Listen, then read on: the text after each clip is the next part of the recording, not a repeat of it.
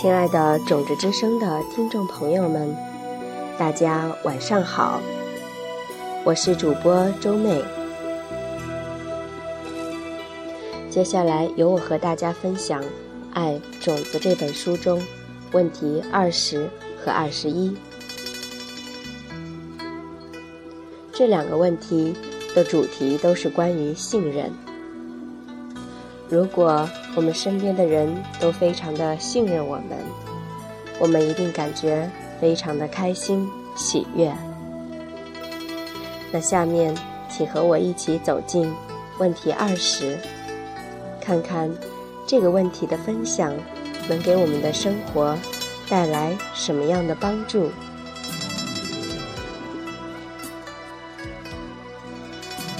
问题二十。我们刚开始在一起的时候，我的伴侣是一个不受拘束、非常随性的人。但是他最近开始醋劲儿大发。每当我收到一则短信，他都会来向我兴师问罪。而最近，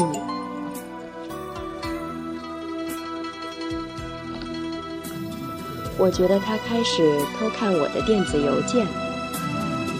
要种什么样的种子，才能创造出一个无时无刻都信任我的伴侣？我不知道你是否这样，但是我的上司告诉过我，我有一个成天评判他人的坏习惯。例如在工作上，我总觉得有一名同事不喜欢我。因为他老是跟我说很多负面的话。后来，我发现到他的背部有严重的问题，而这个问题导致他不断的感到疼痛，而他的情绪变动其实与我并无任何关系。所以，在我脑海里，我已经给这个人编写了一个故事。他们是什么样的？关于他们是什么角色，而我们的关系又是如何？然而，这个故事是错误的，并不是我把他们想象的太邪恶，而是一些微小的评判，就像是持续不停的背景杂音，让我们处于低频率状态。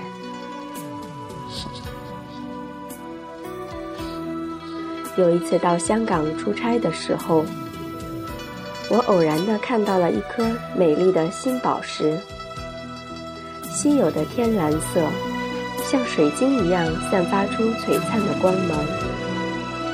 我问了贸易商，这是什么品种的宝石？而他回复我说，那是一颗蓝黄玉。我曾见过几种不同色泽的黄玉。它们一般上是褐色、黄色、橙色，而有时候也会如水一样几乎透明。但往往这些宝石都会在某种程度上显得不太有光泽，或是浑浊。我知道蓝黄玉是存在的，同样的带着一些灰暗色泽。不过，它们极为稀有，因为只有当一颗无色的石头在地底下意外地坐落在发射性物质的附近，并经过上千年的辐射，才能形成这个颜色的黄玉。贸易商告诉我，有人找到了方法，可以人为地把无色的宝石变为蓝色。其方法就是故意将这些宝石暴露在核反应堆的辐射范围里。他说，整个程序是极为保密的，而发现这个方法的人已经在市场大捞一笔。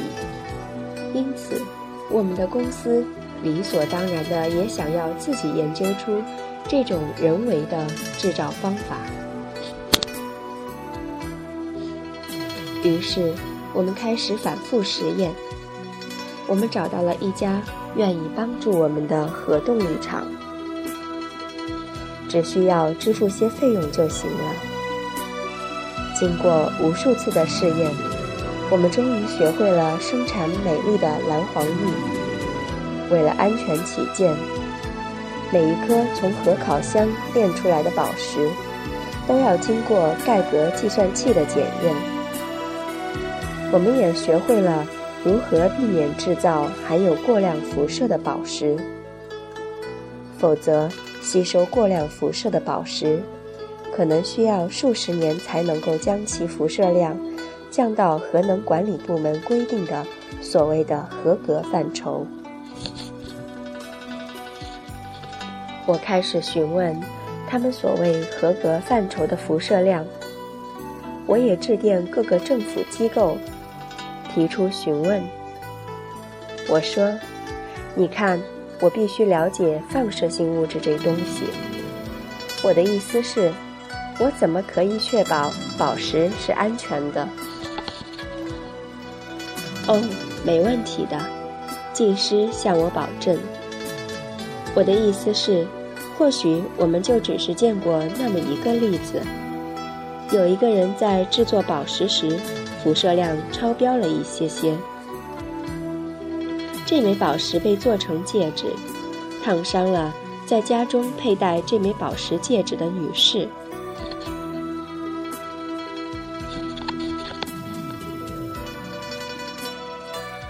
不过那是怎么发生的？我问。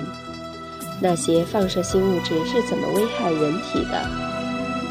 技师说：“哦，宝石中的粒子。”在接收到放射性物质的时候，会产生波动，偶尔会从宝石里飞出来。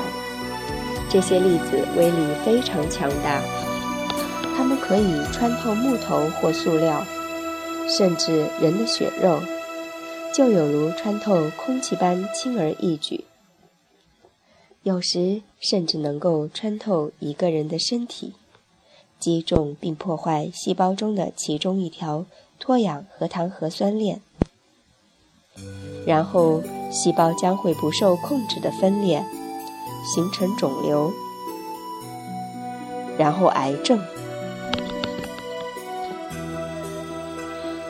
那么多少颗粒子才算是合格范畴呢？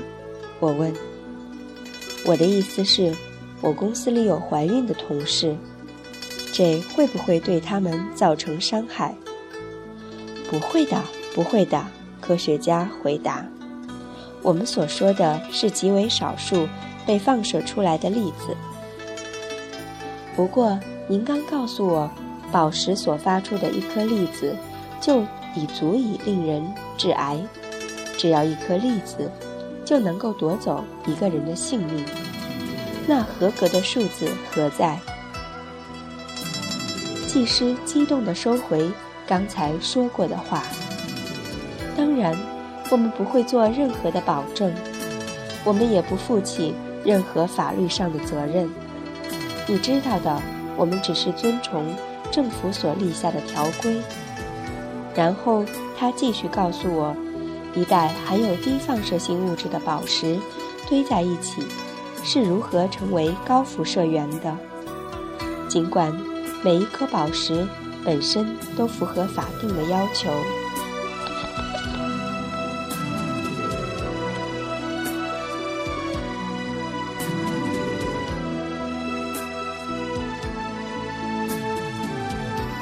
这个低辐射的概念和你丈夫的多疑症是有关联的。你并不是因为编造出一两个人的小故事。也不是因为你编造出一个伤害某人的大故事，而创造出他有吃醋的毛病。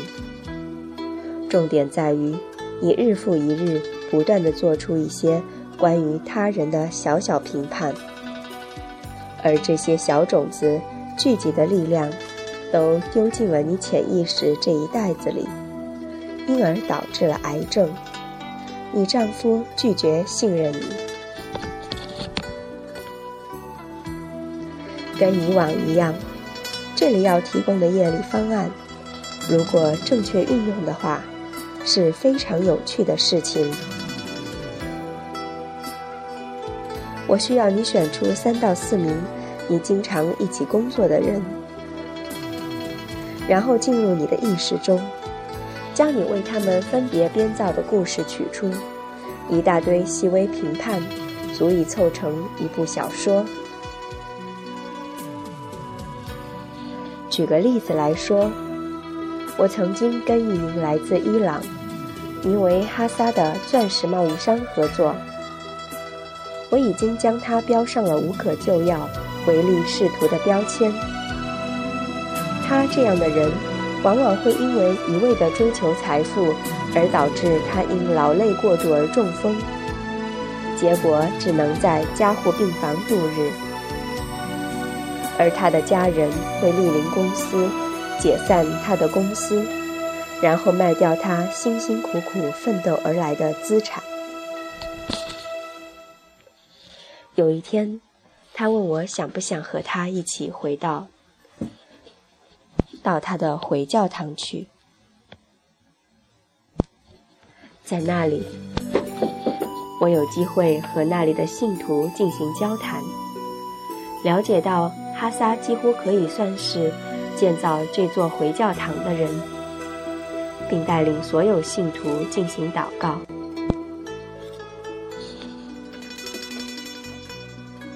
并带领所有信徒进行祷告。而他之所以进入珠宝行业，是因为这样一来，他就可以为社区建造并维持一个可供礼拜的场所，同时也可以尽到他的责任，固定将收入的一部分定期捐给有需要的人士。他是天使的化身。带给我们编写神圣故事的艺术。经过了无数个世纪的练习，藏人们已经找到了方法，让你停止源源不断的细微评判。正是因为这些评判，创造出嫉妒。正是这些评判，创造出嫉妒的丈夫。首先。学会如何收集你工作上所遇见的三四个人的故事。这些故事是根据他们给你的印象编写出来的。现在，我要将你每一段故事重新编成一个英雄故事，或是浪漫动人的故事，一个具有骑士般高尚品质的故事。比方。将哈萨那资产主义者的身份改写成一个回教堂领袖，一个鼓舞人心的穆斯林慈善家。或许这些故事会真实的发生，这也是我们之所以练习的重点。我们要承认，我们不可能真正了解他人内心的想法。你所需要知道的仅仅是。你新编造出来的那些美丽的故事，跟你之前编造出的负面故事一样，都符合你所观察到的事实。在公司里，有一个人喝咖啡喝得特别多，你觉得他应该有焦虑的习惯。现在编写一个全然不同的故事。他家里住着一个日本武士大师。训练他们见机来打倒你所在城市阴暗角落的各种罪犯。有些晚上，他们则跟其他神秘的日本武士格斗到凌晨；其他晚上，他们就会外出尽责地去保护人们，比方你的家人。唯一可以让他们这样的超级英雄支撑二十四小时不间断执行任务的方法。便是喝咖啡，不需要担心，你的故事听起来好像天方夜谭，就像我们刚说的那篇故事一样。藏族人有这么一个名为“信以为真”的瑜伽练习，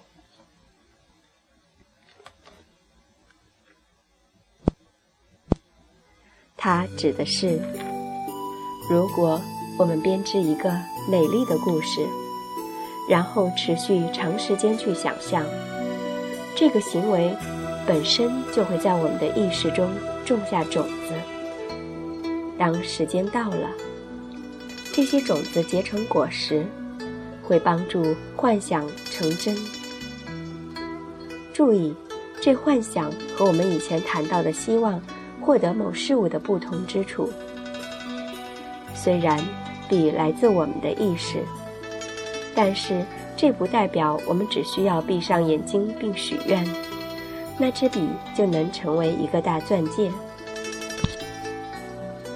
我们原本有一个我们不能评判的对象，当我们幻想它其实是在执行某种震撼人心的任务时，我们就专注于种子如何运作，习惯性的幻想如何种下种子。待这些种子在我们的意识里成熟时，幻想便成真。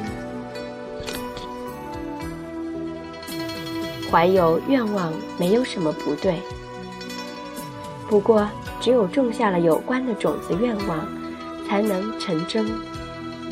因此，我们必须给予他人帮助，即便只是希望他们安好，或祈愿。他们不仅仅只是我们现在看到的样子。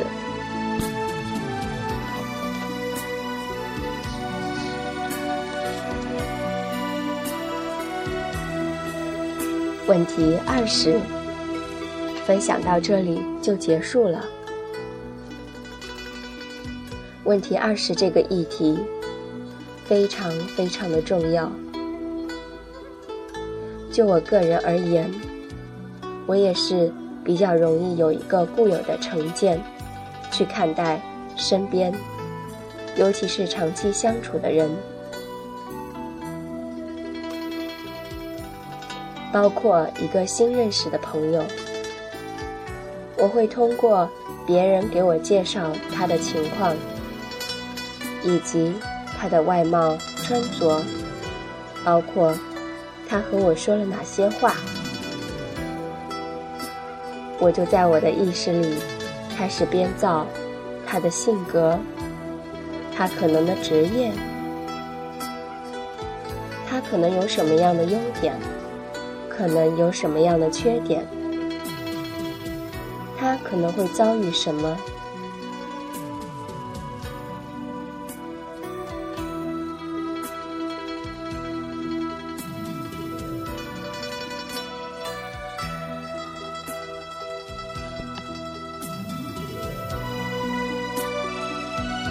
如果从今以后，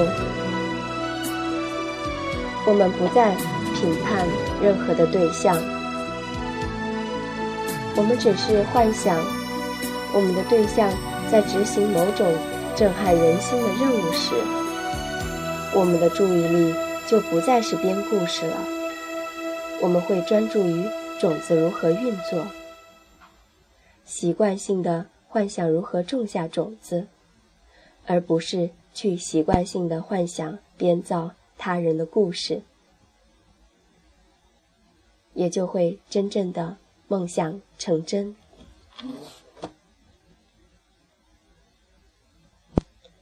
亲爱的朋友们，今天的分享就到这里结束了。下面是我们的咖啡冥想活动了。咖啡冥想。也是一个非常好的种种子的机会。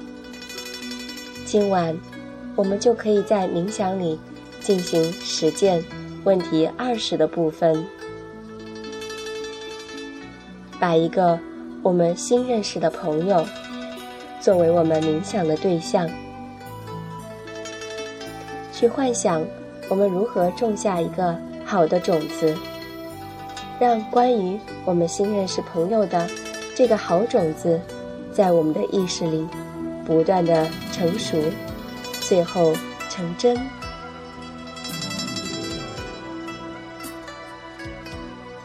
我们下一期节目再会。